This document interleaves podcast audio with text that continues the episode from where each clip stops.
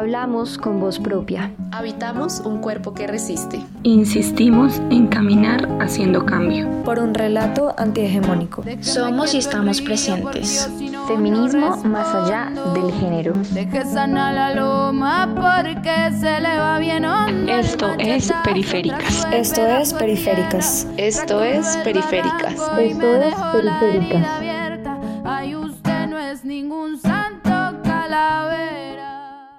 Saludos feministas y antirracistas, mi nombre es Mariana Muñoz y hoy les doy la bienvenida a este espacio de Periféricas Podcast en el que tratamos de discutir un poco estos feminismos no hegemónicos, eh, un poco como estas construcciones de mujeres diversas que somos y que tenemos diferentes, eh, digamos, concepciones, percepciones, opresiones que nos atraviesan y demás. Entonces hoy queremos darle como este espacio y este programa hablar un poquito sobre algunas cosas eh, particulares que tienen que ver con esta idea de feminismo o feminismos campesinos. Sabemos que evidentemente, pues acá en, en Colombia, digamos, hay una gran población campesina. En estos momentos, pues también que se han dado varios congresos sobre feminismos campesinos.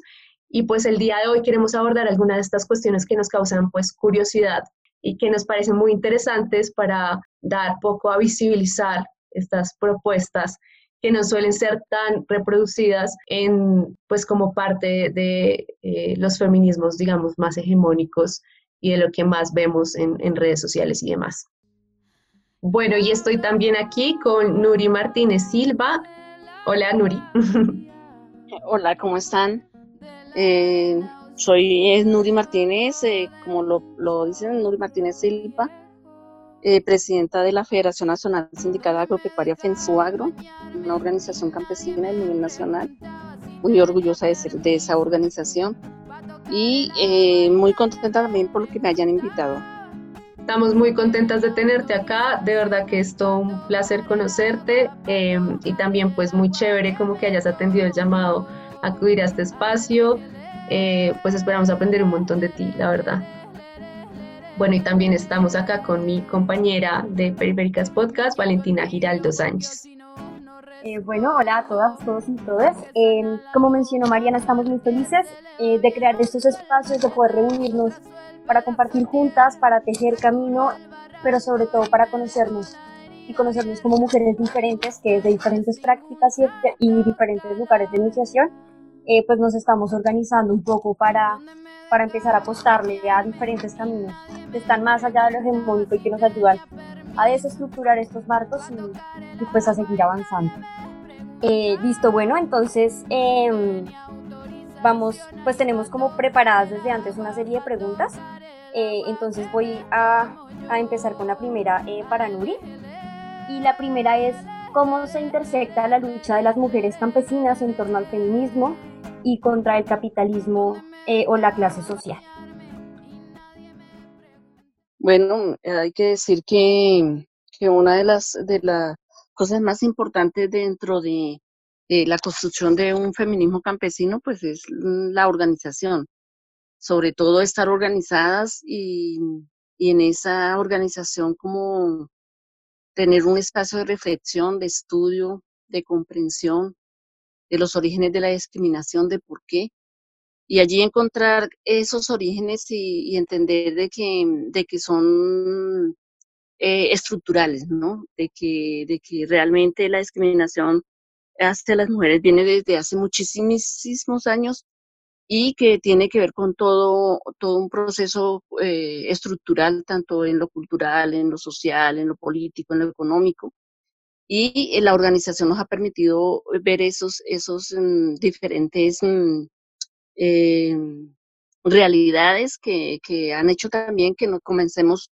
a, a, construir nuestra propia mirada de lo que significa para nosotras un feminismo campesino desde nuestras realidades y sobre todo que es un, un feminismo que, que, que lucha por los derechos de las mujeres campesinas, indígenas, eh, pero también eh, lo vincula con los derechos de todas las mujeres eh, de la sociedad, pero que eso no se puede conseguir si no hacemos cambios estructurales. Por eso consideramos que, que para acabar con el patriarcado, para acabar con la discriminación, pues tenemos que hacer cambios estructurales. Y, tiene que ver también pues con, con acabar eh, con el capitalismo y construir una sociedad diferente, una sociedad donde hombres y mujeres pues seamos iguales.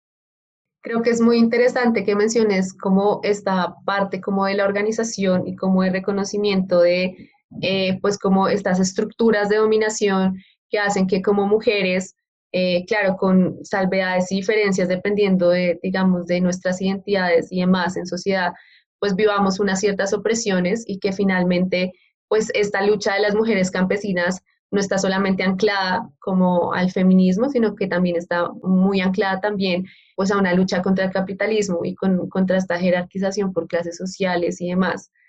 Y un poco pensando en esto de la organización particularmente, pues me gustaría preguntarte cómo ha sido ese proceso de construir feminismo y enunciarse como feministas siendo mujeres campesinas y pues desde lo propio y lo popular aquí en Colombia. Bueno, no ha sido tan fácil porque no solamente estamos en Colombia, estamos en una organización campesina, una organización mixta que no es solamente mujeres y eso hace que, las, los debates y la construcción sea mucho más lenta, más, más, más difícil. Y sobre todo que en Colombia pues estamos viviendo en un, en un, territorio de guerra donde las mujeres tenemos que asumir otras realidades que no pasan en, todos los países. Entonces, todas esas cosas eh, ha hecho que, que mm, seamos mujeres muy fuertes, pero que es el, el, espacio a la comprensión, a la libertad, como decimos nosotros, y a la construcción, es el, un espacio de, mm, eh, de, de formación, de encontrarnos nosotras, de decir las cosas, de estudiar otros pensamientos, de, de estudiar, de, de, estudiar otros pensamientos, pero eh, de, de, vincular eh, las realidades nuestras con los compañeros también. Nosotros, nosotras siempre construimos espacios nuestros de debate, de formación y luego eh, debates con los compañeros. No ha sido tan fácil por eso. Y creo que para mí en lo personal ha, ha sido muy importante el origen de mi familia. Yo, yo soy de, de, una familia campesina donde mi mamá jugó un papel importante, organizativo, que nos vinculó desde muy niños a la organización, a los espacios de formación. Y ella hizo, fue un ejemplo para mí en el, en el hogar donde, donde no hubo discriminación y división sexual del trabajo, sino que todos teníamos que hacer. Una familia de 12 personas donde hay ocho ocho varones y, y, cuatro que nos permitió eso, una realidad diferente. Y cuando ya estuvimos en la organización, entonces ahí fue donde se vio más la discriminación, las diferencias, pero también desafíos y retos. Creo que una parte de la organización en Colombia como tal, la solidaridad entre nosotras, el defender nuestras propuestas en los debates que hacíamos al interior de la organización, visibilizar nuestras propuestas nosotras las mujeres tenemos diferencias eh, a la hora de, construir cosas, pero cuando estamos en el debate, en, el conjunto de la organización, siempre fuimos muy fuertes en, defender nuestras propuestas y eh, también vincular a los compañeros en los debates, que yo creo que es lo que más nos ha permitido eh, construir todo esto. Ver que las propuestas de las mujeres eran propuestas políticas, nosotras no, no somos las pobrecitas que, ah, que las, las mujeres se reúnen allá, que las pobrecitas, que, que dejemos el espacio para las mujeres. Nosotros decimos, el espacio nuestro está en la organización, los, de, los aportes están en la organización y por eso construimos espacios nuestros, pero luego espacios conjuntos, porque si no, no, podía quedar la discusión y el debate y la construcción solamente entre nosotros. Y lo, hoy lo otro fue construir con otras organizaciones, con otras mujeres, con otras miradas, ¿sí? Que, que eso debe ser así porque esta construcción debe ser diversa, mirar las, las opiniones de los demás, eh, las miradas, las cosmovisiones. Eh, no, no es tan fácil, por eso la construcción no es tan rápida, eh, pero, pero creemos que es muy sólida en el sentido en que nosotros decimos que la lucha eh, eh, por la reforma agraria, por la soberanía alimentaria, hace parte de la lucha feminista nuestra, el feminismo campesino y popular. ¿sí? Y cuando hablamos de la reforma agraria no estamos hablando solamente para las mujeres, pero visibilizar lo que pasa con la tierra, eh, con la, en el acceso a la tierra, con lo que pasa en el hogar, lo que pasa en, en, en, en, la, en la, preparación de alimentos, lo que, lo que pasa en la, en la, en la huerta que hacemos, en, el aporte a la, a la, a la, a la producción de la economía de la familia, ¿sí? Y con ello también del Estado. Entonces, creo que, que eh, a la hora de reconocer la diferencia y problematizar eh, eh, todas las relaciones al interior de la organización y en, y en los hogares también, porque eso no es tan fácil, es lo que nos ha hecho que construyamos lo que hemos construido a la hora y que en este momento en Fensoro por lo menos haya por primera vez una, una mujer como presidenta eh, después de 43 años, ¿no? Yo no hablo de charcos, no hablo de gotas medidas, hablo del caudal del río, de las piedras y las despedidas. Sí, Nuri, es muy interesante y también muy bello como todo esto que mencionas, eh, también como ligado a estas narrativas de autosignificación eh, que encontramos las mujeres cuando nos unimos eh, y, desde esa colectividad transformamos también como con una ética que reimagina esas alternativas postcapitalistas, esas formas de extracción y explotación neoliberales. Em, pero a partir de como de todo esto que mencionas también hay una pregunta eh, que queríamos hacerte y es cuáles iniciativas colectivas alrededor del feminismo campesino resaltas tú.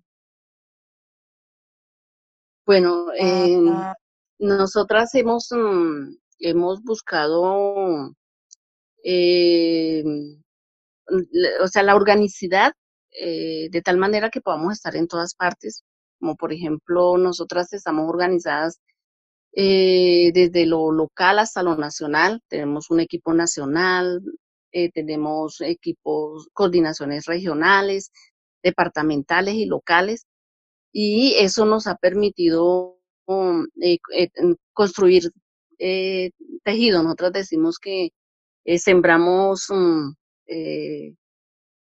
semillas de resistencia, ¿no? Y, construimos um, procesos eh, que nos permitan avanzar eh, sobre todo en el tema de la unidad y lo, y lo demás. Y eso ha hecho. Eh, no es fácil, hay regiones del país donde hay compañeras que no han logrado, no han logrado superar, digamos, em, la discriminación, la violencia intrafamiliar, lo que pasa en el hogar. Y nosotras lo que decimos es que en, el, en los debates que hemos hecho ahora hemos logrado hacer eh, nuestras asambleas en la Junta Nacional que hay en la Federación cada seis meses. Tenemos nuestra propia Asamblea de Mujeres y luego participamos en todos los espacios de debate de la Junta. Y eso también ha permitido que, que haya el espacio colectivo. Nosotras tenemos un espacio que la llamamos las escuelas de mujeres, donde estamos nosotras solas con temas eh, donde nos escuchamos mucho. Eh, hemos hecho ejercicios, por ejemplo, del tema de la violencia que es muy traumático y algunas personas creemos que mm, no hemos sufrido de violencia porque no nos han pegado ni nada de cosas, pero cuando tenemos esos espacios nuestros nos damos cuenta que todas hemos eh, sufrido de violencia, todas, todas, todas, no ha habido una sola que no, unas más, que otras, pero también nosotras hemos sido violentas, ¿sí? Y el reconocernos eso eh, eh, también, también ayuda mucho ayuda mucho y yo creo que, que estos espacios han sido importantes. Igualmente, eh, por ejemplo, con otras, eh, nosotras somos de la vía campesina y, y, conocer la vía campesina Fensuagro así, fue fundador de la vía campesina con las otras organizaciones de América Latina. Entonces siempre hemos estado como en contacto con otras mujeres, eh, donde hemos tenido espacios de, de, de, de, ver otras mujeres que han construido caminos que nos han ayudado a que eh, no sea tan difícil el camino nuestro, a pesar de que sigue siendo duro, es menos duro que a otras mujeres que ya construyeron ese camino. Entonces también el reconocer a otras mujeres, la lucha de otras, para que nosotras podamos también eh, eh, reconocernos nosotras mismas. Entonces, nadie va a escribir sobre nosotras, sino nosotras mismas. Las mujeres somos las que tenemos que visibilizarnos y eso. Entonces, toda esa construcción también ha ayudado a que, que seamos fuertes. Nosotros decíamos hace, la semana pasada tuvimos el encuentro, la Coordinación Nacional de Mujeres de Fensuagro, de manera virtual por el tema de la pandemia, y ahí decíamos que, que definitivamente eh, eh, las mujeres de los departamentos, mujeres que hoy en día son reconocidas por las organizaciones, que son presidentas de las organizaciones, eh, que, que, coordinan las regiones, son mujeres muy fuertes, somos mujeres muy fuertes de carácter, de todo, porque pues no ha sido fácil. Y, nos toca ser mucho mejores que los hombres, ser doblemente, esforzarnos doblemente para que se nos reconozca, ¿sí? Entonces eso no es fácil para nosotras. Y de todas maneras cumplir con, con la familia, eh, en la organización y en la familia ser coherentes, porque allí también tenemos que, que, que exigir y que, y que ser de, de alguna manera eh, poner en práctica lo que nosotras decimos, entonces no es fácil tampoco y eso hace que pues que tengamos un carácter fuerte, ¿no? Eh, pero que son mujeres muy, muy capaces, muy increíbles. Y yo sí de verdad que, que doy gracias a la vida de ser parte de esta organización desde hace muchísimos años, porque es la que me ha formado eh, políticamente, me ha formado mi carácter y todo. Y, y, ha sido la construcción colectiva con otras mujeres y con compañeros que también se la han jugado por apoyar esas propuestas. Bueno, creo que es muy, muy interesante lo que nos estabas contando un poco también, este tema como de, eh, pues, escribir ustedes como su propia historia, como de tomar, digamos, como la iniciativa y tener como muy en cuenta que son ustedes mismas las que conocen, pues, todos los aportes y también pues eh, digamos que todas las formas de resistencia, de opresiones y demás, como que les intersectan. Y justamente por eso me gustaría como preguntarte cómo se inscribe la perspectiva de género como un recurso para el análisis histórico de la historia campesina, o sea, cuál es el valor de usar la perspectiva de género para comprender esta historia campesina aquí en Colombia. Bueno, eh, desde que se organizó, desde que se creó Fensuagro, hubo mujeres en el comité ejecutivo y, como hemos dicho siempre, las mujeres hemos participado en todos los procesos de la historia. Lo que pasa es que la historia pues la han escrito sobre todo los hombres y, y pues no se coloca, pero no se visibiliza. Pero nosotras hemos estado siempre, siempre ahí construyendo y, opinando. Y cuando comenzamos a trabajar el tema de género, pues eh, tuvimos conflictos. Lo que pasa es que nosotras somos bastante eh, eh, conflictivas que dicen los compañeros, pero nosotras eh, comenzamos a, ver que el tema de género pues no es una cosa solamente de las mujeres, sino es, mm, es de, del conjunto, ¿no? Entonces comenzamos a, a, mirar qué era eso del género. Entonces, en el tema de género, cuando tú hablas de política pública, tú siempre que ves de política pública, entonces cuando van a hablar de mujeres, hablan de género, ¿sí? Hoy en día tendríamos que hablar de géneros o tendríamos que, mirar la cosa como más mm, eh, lo que significa para nosotros eh, esa política de género donde se coloca ahí los programas eh, gubernamentales y lo demás. Entonces comenzamos a ver de dónde salía todo eso del tema de género. Entonces que, que la, la, sociología, la psicología, y, y, las, mm, los organismos internacionales entonces planteaban eso. Y siempre llegamos aquí, a que, a que el género nos coloca unos roles específicos dentro de la sociedad. Y, y si nosotros, eh, si, si, si, la sociedad es la que, la que coloca, digamos, o el régimen político que hay, coloca esos roles, ¿sí? a hombres y mujeres, entonces nosotros comenzamos a darle una perspectiva diferente. Entonces decíamos que, que teníamos que hablar de una equidad entre hombres y mujeres, ¿sí? No podíamos hablar solamente de género como tal, sino que tenía que haber equidad de género. Y cuando ya comenzamos a mirar el tema de la equidad de género, nos dimos cuenta de que también eh, eh, nos encontramos, por ejemplo, con políticas mujeres eh, en algunos sitios que, que llegaban y decían, es que yo soy mujer y soy candidata a la alcaldía de este municipio y por el hecho de ser mujer, yo las represento a ustedes y a mí me gustaría que ustedes votaran por mí. Y entonces uno dice, bueno, pero, pero ¿quién, quién, quién lavaba a usted? ¿Usted con quién trabaja? No, no, no, pues eso no importa. A mí me, me, apoya el partido la U, pero nosotras somos eh, mujeres y como tenemos que tener sororidad, tenemos que y esa y ese y esa presencia de muchas mujeres que querían participar en política y que nos decían a nosotras que nos iban a representar eh, hizo que nos pusiéramos a reflexionar sobre que no solamente tenía que ser mujer para representarnos, sino que tenía una construcción de pensamiento y de clase para que realmente nos representara a nosotras, porque ella cuando llegaba ahí iba a representar a otros, no a nosotras, a otra, a otras personas de otra clase, o sea, eh, hombres y mujeres, pero de otra, no de la de nuestra, la clase de los pobres, de los trabajadores, de las trabajadoras. Entonces eh, comenzamos a, decir que teníamos que tener o, mm, mirar el tema de género en la federación, pero con equidad y perspectiva de clase, ¿sí? Entonces comenzamos a trabajar eso, eso allí.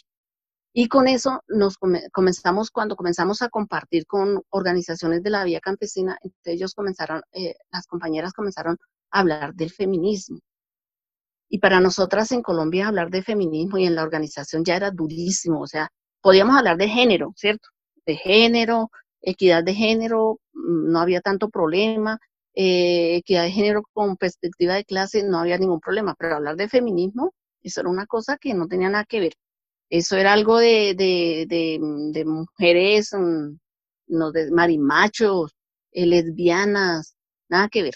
Eso nos decían. Y nosotras estábamos como muy convencidas de eso. Y cuando comenzamos a, mirar el tema del feminismo, entonces comenzamos a, a, a, estudiar eso, las corrientes feministas, junto con otras organizaciones, qué significaba y también nos dimos cuenta que, así como hablamos del género, eh, eh, de la equidad de género y que mujeres representaban uno, uno sector de la sociedad, entonces el feminismo era igual.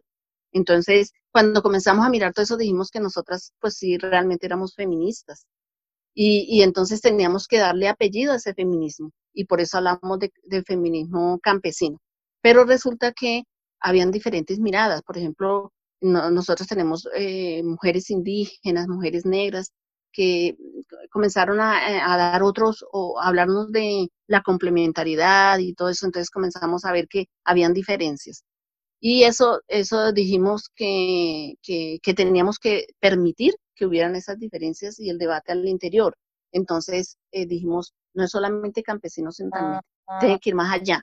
Y hablamos de que la transformación de la sociedad no la podemos hacer solamente el campesinado, sino lo tenemos que hacer en conjunto de la sociedad. Eso significa que hay mujeres en las ciudades que tienen pensamiento y que coincidimos con muchas de esos pensamientos. Entonces, por eso le llamamos campesino y popular, ¿sí? El feminismo campesino y popular. Esto se ha construido desde las bases, eh, se ha construido desde los debates y nosotras decimos que se sigue construyendo, porque cada vez que llegan otras compañeras con, con nuevos aportes, con nuevos debates, todo eso hace que sigamos construyendo. Entonces, eh, creo que eso es lo que ha permitido que, que no nos rompamos y que sigamos en eso, ¿no? Que sigamos en esa construcción y que los compañeros también entiendan de que es posible que algunos, como han dicho algunas mujeres, sean, sean, eh, sean el Che en el discurso y Pinochet en la casa, pero y que, que sean compañeras que todavía no han podido romper eso, digamos, en la casa pero lo que nosotros que le invitamos a los compañeros es a que compartan con nosotros los debates, que, que el patriarcado ha, ha, hecho tanto mella en, la, en el pensamiento que, que ellos eh, tienen que entender esto para cambiar. O sea que eh, la transformación de, de, de, de, la sociedad se tiene que hacer cambiando nosotros como seres humanos, ¿no? Como personas. Entonces no vamos a esperar a que haya una revolución o que haya la toma del poder para nosotros cambiar. Entonces decimos que eso lo tenemos que poner en práctica nosotros en, nuestro, en nuestra organización, sobre todo en la organización de base, porque en las organizaciones, en las direcciones y eso hemos logrado avanzar en eso. Pero en las organizaciones de base, uh, todavía hay mucho, mucho que trabajar. Eh, muchas gracias, Nuri, por todas estas palabras. Eh, pues digamos que también nos invita siempre constantemente a repensar eh, eh, este mundo y este mundo patriarcal desde nuestra primera persona como mujeres para disputarnos esas afirmaciones universalizantes de esto es el feminismo o esto es la mujer y pues una vez más seguir seguir construyendo. Es muy bonito eso que mencionas de que es un camino que aún se está caminando y que estamos de cierta manera caminando todas para unirnos desde, desde eh, esas diferencias para, pues, para hacer realmente un tejido social. y también pues a propósito de todo esto que mencionas, em, aprovecho para hacer la siguiente pregunta, que es cómo surgen y dialogan con el feminismo estas nuevas propuestas políticas alternativas eh, agroecológicas y que vienen también desde eh, las mujeres. Bueno, hay, tú sabes que existen muchos feminismos, ¿no? Que feminismo ecológico, feminismo eh, ambiental, feminismo, bueno, de todo, de todo, de todo hay.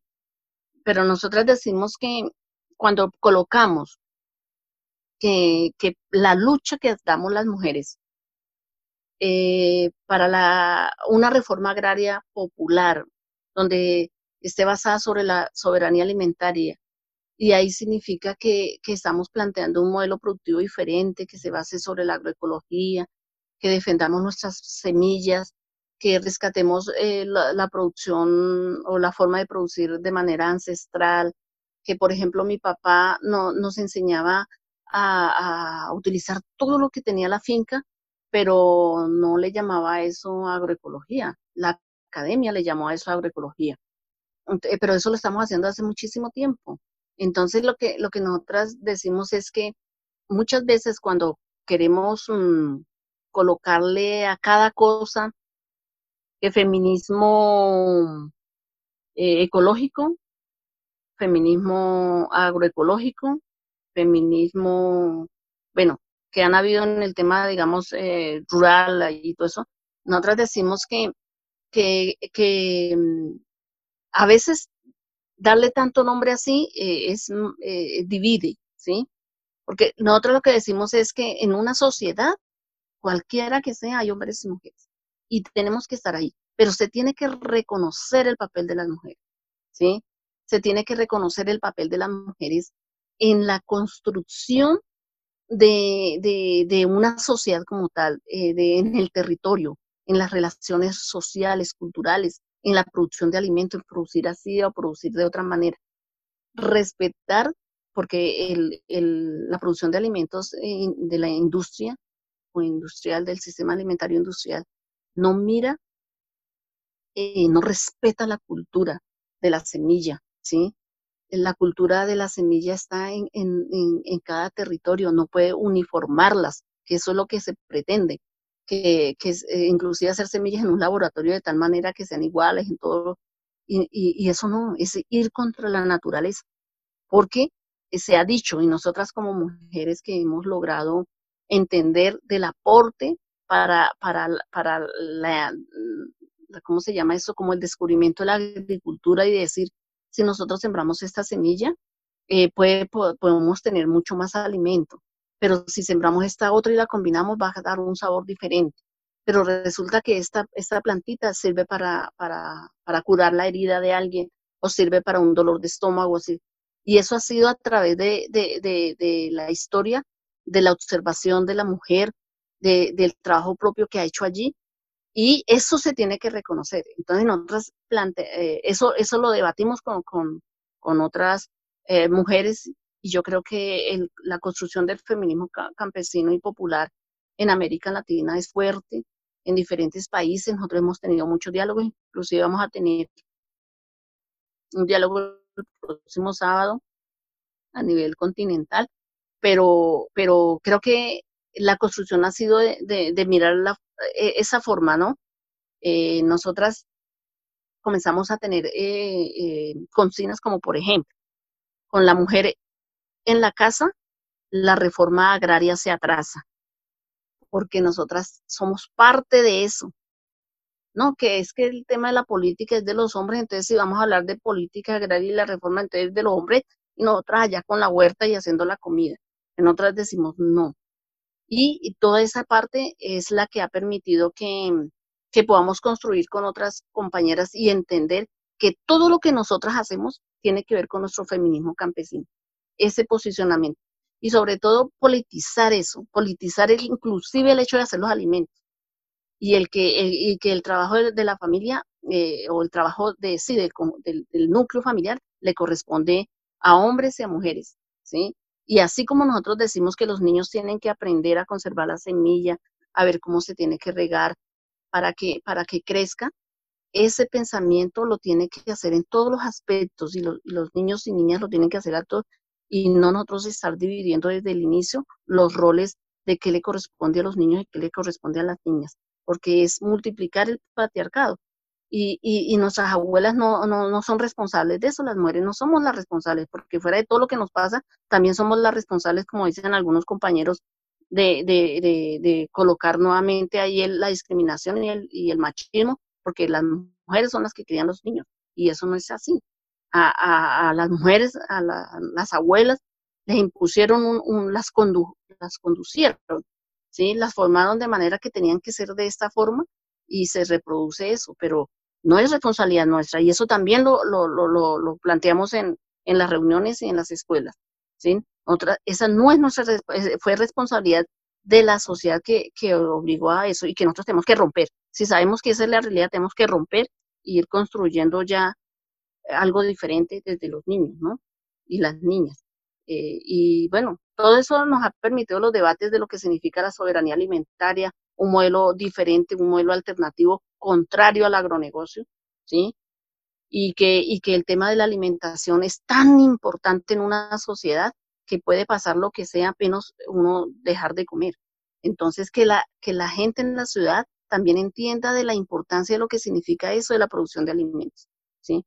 Y, y, bueno, yo creo que hoy en día hay muchos compañeros que ya comprenden, hablan y mucho de lo que nosotros decimos lo dicen y lo entienden, porque es que repetir el discurso puede ser fácil, pero, pero ya ponerlo en práctica tiene que haber conciencia de eso. Y nosotros también creemos que hemos visto cambiar el pensamiento de algunos compañeros en el transcurso del caminar, porque, porque han participado en todo el proceso y compañeros que respetan el proceso de las mujeres y lo reconocen. Y que no le prendan vela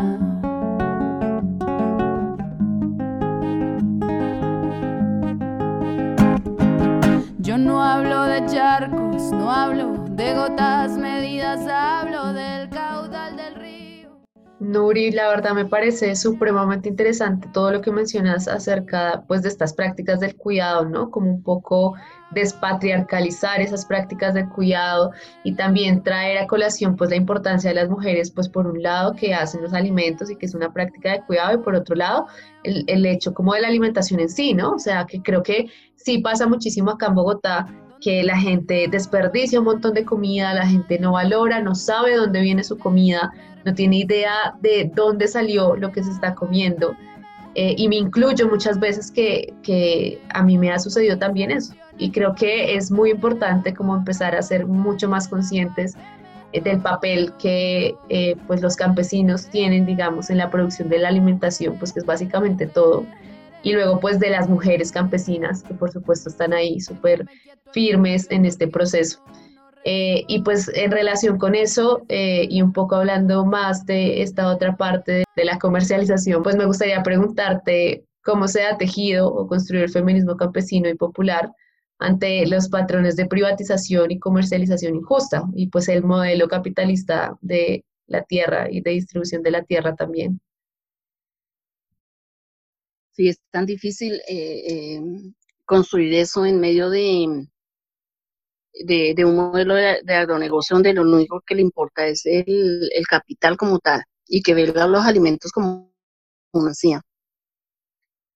Creo que, lo que más ayuda a eso y, que hoy en día podemos tener cadenas, cadenas mm, alimenticias que, que nos ayudan.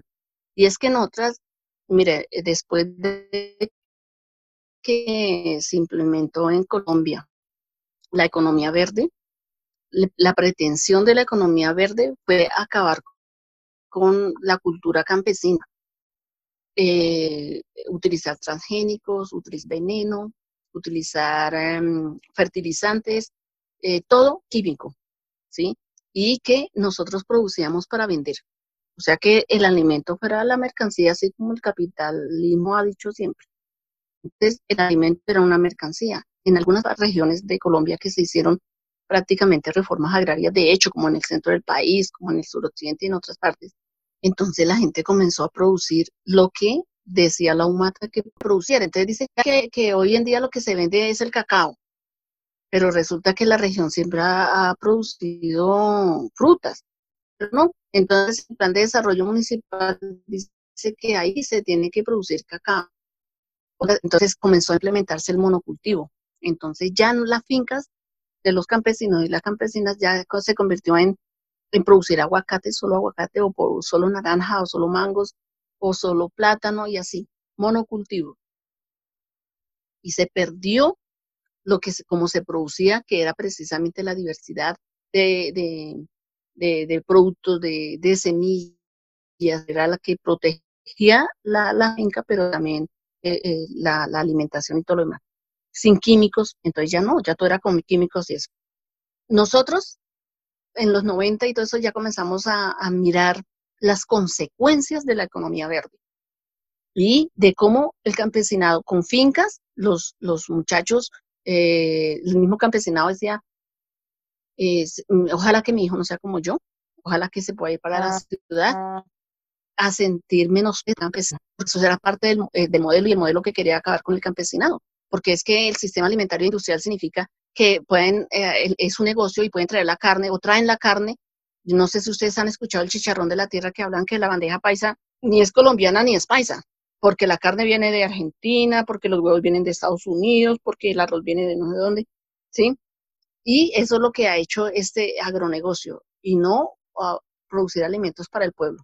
Entonces, en esa reflexión que hemos hecho nosotras, hemos dicho, primero, tenemos que producir alimentos, la finca utilizarla, o sea, eh, eh, tener la diversidad, diversificación, transitar a la agroecología que obliga que eso sea así. Y lo primero que tenemos que hacer es producir alimentos para alimentar la familia. Y luego sí, comercializar. Y cuando hablamos de comercializar, por ejemplo, ahorita eh, que, que, a nosotros en esta pandemia se ha visibilizado mucho de que, de que dicen que los alimentos es la prioridad, pero que la política que se ha hecho hasta ahora, los beneficios y todo no ha sido nada para el campesinado.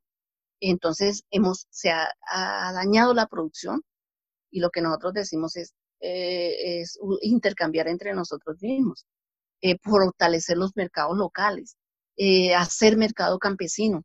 Nosotros hicimos, tuvimos una experiencia de 10 años en Bogotá, cuando estuvo el gobierno de, de, Garzón, luego el de Petro, luego, bueno, no sé, cuando estuvieron en ese periodo, tuvimos la, los mercados campesinos, que era el acceso a de, abastecimiento de la zona centro, cuatro departamentos. Pero cuando llegó Peñalolén, se acabó con eso. Eh, hay mercados campesinos, pero hay un intermediario que le compra al campesinado y va y vende. ¿Sí? Entonces nosotras, nosotras promovemos los mercados locales, ¿sí? Los mercados locales en el municipio. Y eh, tenemos en varios departamentos en diferentes municipios, capitales municipios, eh, los, mercados, los mercados campesinos. Y como Fensoro también estamos trabajando la transformación de los alimentos y por eso tenemos eh, eh, como una proyección de las mercatiendas, ¿sí? En algunos, en, algunos mm, departamentos donde hay un proceso mucho más importante. Pero eso ha ayudado para, para, que, para que nosotras reconozcamos de que en la práctica tenemos que hacer que el alimento no sea, no sea una mercancía. Y lo otro es que desde Defensor nosotros estamos con la Universidad Campesina en Biotá eh, como, un, como un espacio de formación técnica eh, de agroecología en la idea de que los jóvenes se queden en el campo, que sean nuestros técnicos y que puedan eh, romper, digamos, con esa formación que hay en las universidades de de eh, facultades de agronomía donde eh, forman jóvenes para ayudar al agronegocio, ¿sí? Para que sigan mirando lo mismo. Eso no es fácil, pero nosotras decimos que eso hace parte de la construcción de paz y es defender el territorio desde el, desde el territorio. Y también significa lo que la frase de, de, Eduardo Galeano, que para mí es como, un, como, la oración, y es que mucha gente pequeña en lugares pequeños, en muchos lugares pequeños, haciendo cosas pequeñas, pueden transformar el mundo. Y eso es lo que nosotras decimos que tenemos que hacer desde ahí, desde el hogar, desde la vereda, desde, municipio y hacia allá. Y hasta, hasta que las, las ciudades no entiendan de la importancia de los alimentos, de lo que ellos compran en los supermercados, que vienen quién sabe de dónde, ¿sí? que no son eh, alimentos eh, sanos y que en Corabastos prefieren botar toneladas y toneladas de alimentos porque la gente se muere de hambre porque no, no tiene 500 pesos, 1000 pesos, 10 mil pesos para, para comprar y comer. Prefieren que se dañen esos alimentos. Eso es este sistema. Por eso nosotros lo queremos acabar, por eso lo queremos ver. Eh, muchas gracias una vez más, Nuri, eh, por tus palabras. Resultan, eh, pues de cierta manera, también iluminadoras, ¿no? Pensarnos toda esta lucha incluso más allá de la categoría y, y me acordé de una canción que dice que pues que es también tener un país atravesado en la garganta y es tener un territorio también atravesado en el cuerpo, em, pues que nos empuja y, nos empuja a continuar. Em, y, es difícil, pero es necesario y muy valioso, insisto. Y ya, em, pues nada, para terminar, queríamos preguntarte con Mariana, eh, como para darle eh, el, cierre a este capítulo, y es cómo ha sido tu, tu proceso de reconocerte como feminista, eh, también vinculado con tu proceso en Fensuagro.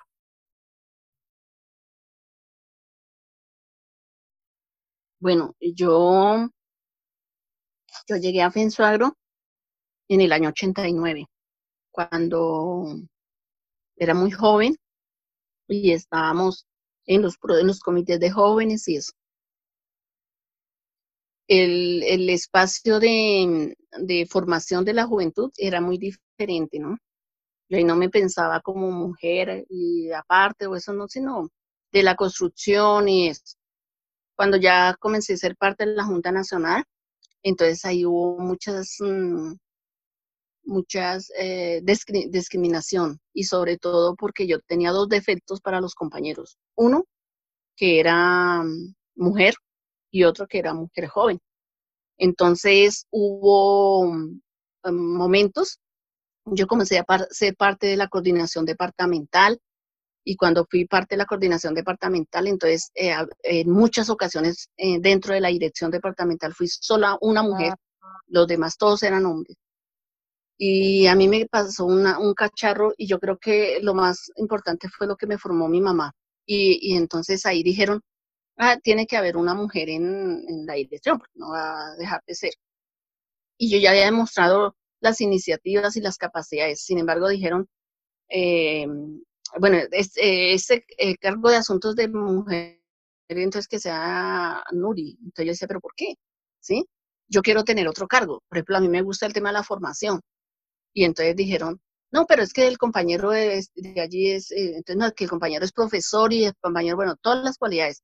Entonces yo les dije que yo no, que yo quería hacerlo. Entonces dijeron que votaran y el voto fue secreto y realmente todas las personas votaron por mí y el único que tuvo un voto el compañero. Entonces ahí me di cuenta que realmente uno no podía quedarse callado para eso.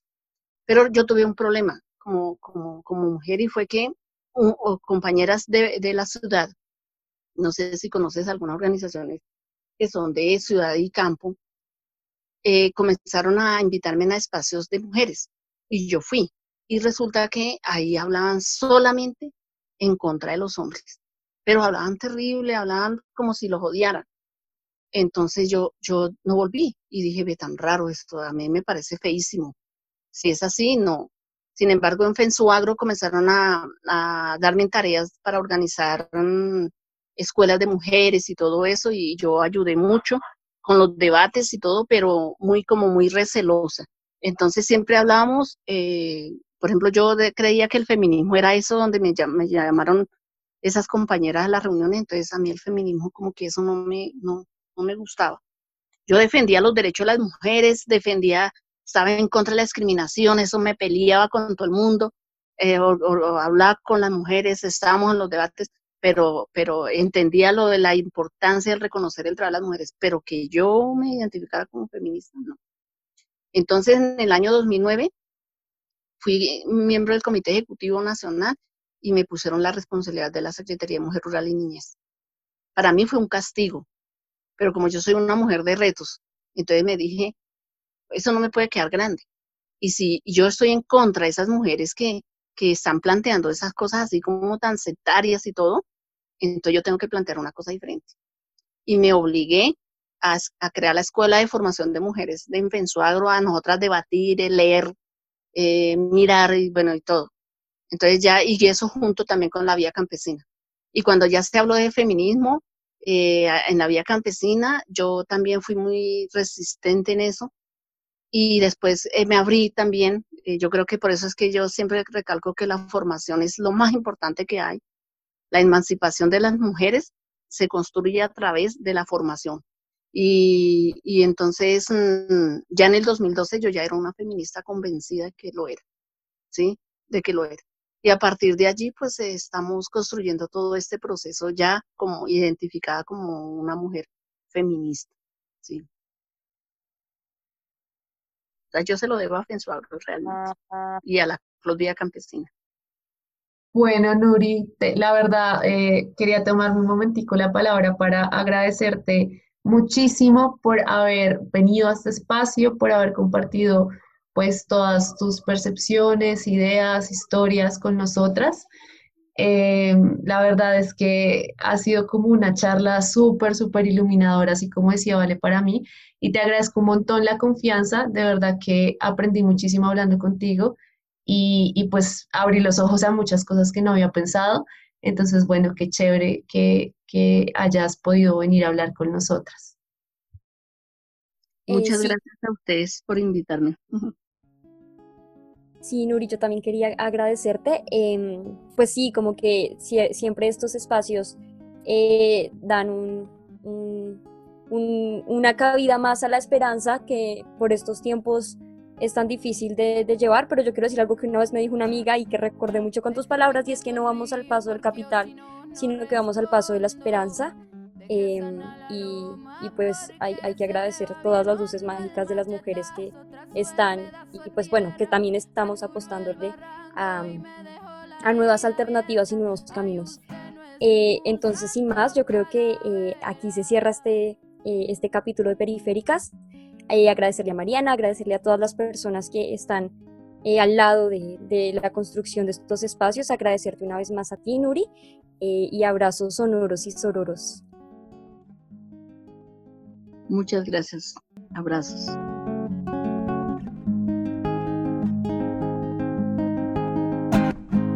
Déjeme quieto el río porque yo si no, no respondo. Deje sana la loma porque se le va bien hondo el machetazo. Trazó el pedazo de tierra, fracturó el barranco y me dejó la herida abierta. Ay, usted no es ningún santo calavera. Saludos feministas y antirracistas. Mi nombre es Mariana Muñoz y les doy la bienvenida a esta segunda parte sobre feminismos indígenas y mujeres indígenas en Periféricas Podcast.